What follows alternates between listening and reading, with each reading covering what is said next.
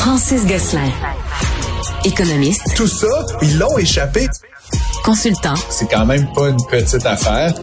Auteur. C'est moins politiquement populaire. Francis Gosselin pour savoir et comprendre l'économie. Bonjour Francis. Salut Mario. C'est drôle, j'aurais gagé que ce serait ton premier sujet aujourd'hui.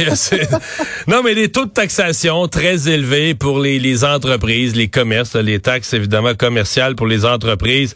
Euh, autant à Montréal qu'à Québec, les grandes villes du Québec sont au sommet de ce que ça coûte euh, au Canada pour avoir pignon sur rue. Effectivement, Mario, puis c'est euh, c'est euh, c'est pas une très bonne nouvelle évidemment parce que ben deux choses dans la évidemment premièrement ça, ça n'encourage pas vraiment l'entrepreneuriat dans, dans ces deux villes là qui sont pourtant euh, Montréal principalement mais Québec aussi les moteurs de l'économie québécoise. Et donc de savoir que selon une étude de, du cabinet Altus là on est les, carrément les derniers de classe en matière de fiscalité dans l'immobilier commercial. C'est quelque chose qu'on savait inconsciemment là mais là vraiment il y a ils ont mis des chiffres là-dessus et, c'est c'est comme un, peu terrible. Euh, et puis l'autre affaire, Mario, évidemment, ben, c'est comme tu le sais, les villes québécoises là, euh, sont, menées actuellement par des maires qui sont absolument incapables de contrôler euh, leur budget. donc c'est ça crie dans toutes les directions, plus d'argent, plus d'argent. Et donc forcément, pour eux et, elles, hommes et femmes, ça va être très difficile de faire preuve de quelque forme d'imagination à, ce sujet-là, c'est-à-dire de baisser les taxations commerciales dans la mesure où ils sont vraiment dans des logiques de, de, de carrément d'augmenter les dépenses de manière significative depuis plusieurs années. Et c'est une tendance qui semble vouloir se poursuivre là, dans, dans, les prochaines également. Donc, je pense pas qu'il y ait vraiment de solution à l'horizon pour les entrepreneurs. Mais je faisais, ouais. Je faisais un, calcul, c'est niaiseux. Tu vas me dire, mais le, le, on a ramené ça, là, combien ça te coûte par 1000 dollars de valeur, hein, de ton bâtiment. on était à Montréal, on était à 33, 34 dollars. Mais c'est comme si en 30 ans, en taxes, tu repayes ton building. Sur une période de 30 ans, mais toi, tu prends une hypothèque de 25 ans sur ton building, tu le payes, puis en taxes, tu le repayes, là. Oui, oui, ben, c'est, c'est Tu le payes deux fois. Une fois à ville, puis une fois ce qui est terrible par cette manière de faire là, puis sais, comme là évidemment, on, peut rentrer dans la dimension politique de pourquoi, mais mais mais si tu regardes ça quand même d'un point de vue de développement économique, là, sans égard au fait qu'il y a des villes, des provinces, des pays là, comme au Canada, mais en fait, c'est une des pires façons de taxer parce que évidemment, euh, tu taxes l'immeuble, ce qui fait que l'entreprise elle aille bien ou elle aille pas bien, le montant de taxe il est pas mal toujours le même. Tu sais, j'ai vécu ça avec certains de mes clients, l'entreprise est en difficulté, typiquement, l'imposition, la fiscalité, elle devrait être encourageante. Tu devrais payer moins d'impôts, etc. Mais le problème avec la taxation de l'immobilier commercial, c'est que même quand tu as des entreprises qui sont pas hmm. particulièrement profitables, quand elles ont des passes difficiles, la taxe, elle reste super élevée. Ouais, Québec, Québec et Ottawa taxent surtout les profits. Il, y a, certaines taxes sur la masse salariale, tout ça, mais ils taxent surtout les profits. Ben, fait que si t'as deux, trois années sombres où t'es dans le rouge, tu fais pas d'argent, tu payes pas d'impôts, là.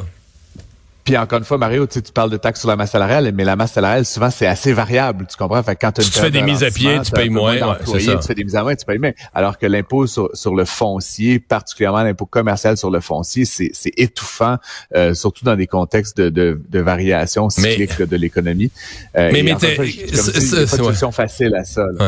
Mais tu sais, je pensais, je voyais ces chiffres-là, puis je pensais, tu sais, mettons, tu, mets tes économies, là, tu mets ce que tu as ramassé, là, tu mets tes économies. Moi, j'ouvre un restaurant. Je, sais pas, je suis rendu à 35 ans dans la vie, puis je veux partir ma, je travaille pour un autre. mais je suis tanné de travailler pour les autres. Je veux partir ma propre affaire. Je mets tout ce que j'ai d'économie, puis j'ouvre un restaurant. Je fais le décor, j'achète l'équipement.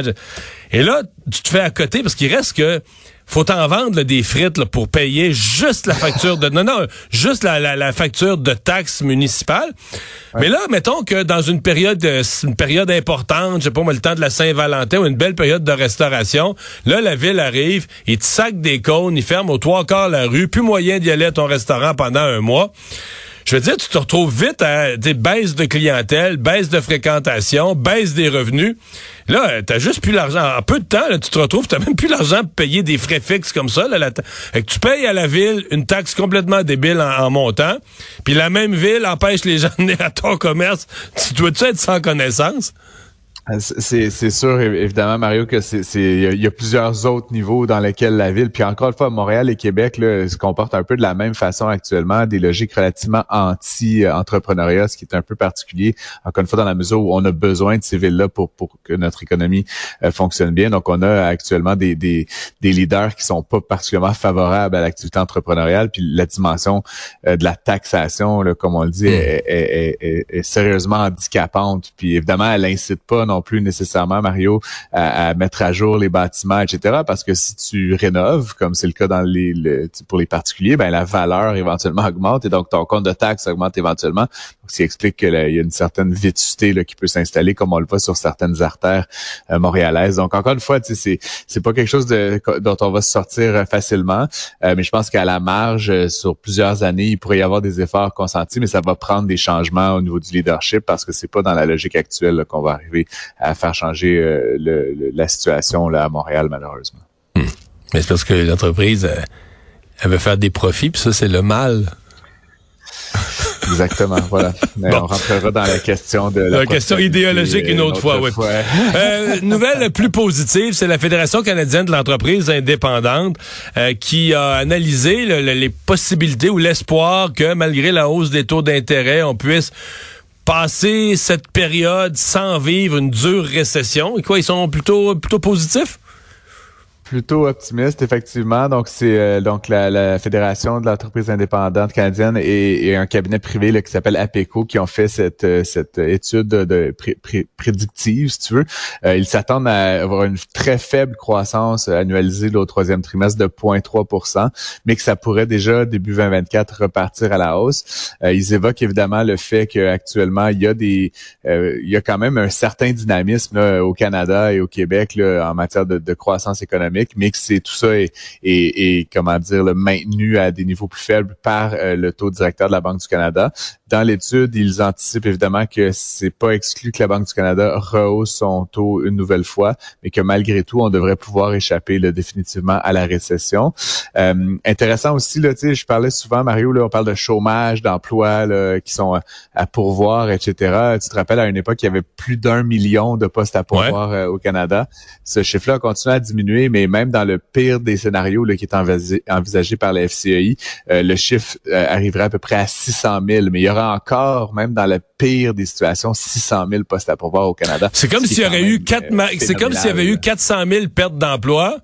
Mais c'est des postes à pourvoir, donc on a, on cherche plus, comme on a ralenti nos activités, on cherche plus d'employés là, mais euh, ben, on en cherche encore 600 000. On en cherche encore 600 000. Chiffre, c'est considérant qu'il y a environ 63-64% de la population canadienne qui est de la population active euh, sur 40 millions, ça fait il y a 20 quelques millions de travailleurs, 600 000, c'est un gros, gros chiffre, Mario, là, en proportion.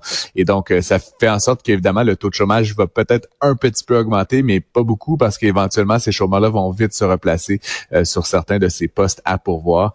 Donc, euh, une mm-hmm. nouvelle quand même intéressante, puis l'étude complète qui est disponible sur le site de la FCI, si certains veulent mieux comprendre.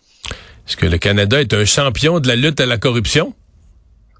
Euh, ben c'est euh, pas la corruption interne là. On sait qu'au Québec, en tout cas, on a pris euh, quand même le taureau par les cornes là avec la, commission Charbonneau, puis le l'UPAC, puis l'autorité des marchés publics. Là, tu sais, on, a comme bien pris cette question-là en charge. Non, c'est un rapport de l'OCDE, Mario, l'Office de coopération et développement économique mondial, qui regroupe plusieurs dizaines de pays développés et riches, qui qui fait l'analyse dans le fond de de ce que font les pays en matière de lutte à la corruption internationale, c'est-à-dire des sociétés canadiennes qui vont, par exemple, euh, corrompre un officier là, dans un pays euh, pour exploiter des mines, pour exploiter de l'énergie, etc.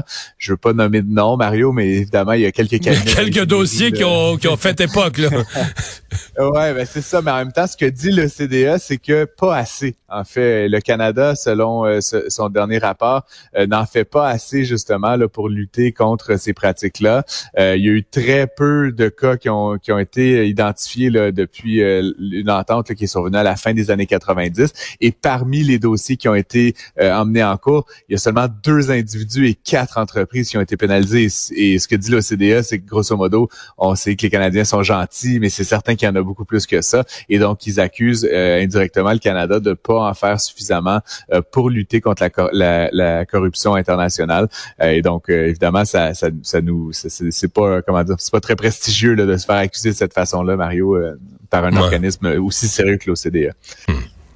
Mais c'est quand même un dilemme ultime, c'est-à-dire que, tu sais, on a, on, entend parler des fois que certaines entreprises vont dire, ben, tu sais, des, justement, des entreprises qui font affaire à l'échelle mondiale vont dire, ben, tel petit pays, là, ben, c'est corrompu.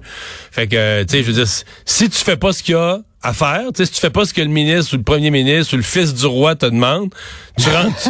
non, mais tu rentres juste pas dans le pays, puis c'est une autre entreprise européenne ou une entreprise américaine, c'est un autre qui va rentrer à ta place, puis tu vas savoir que lui a fait ce que, ce que toi t'as pas voulu faire.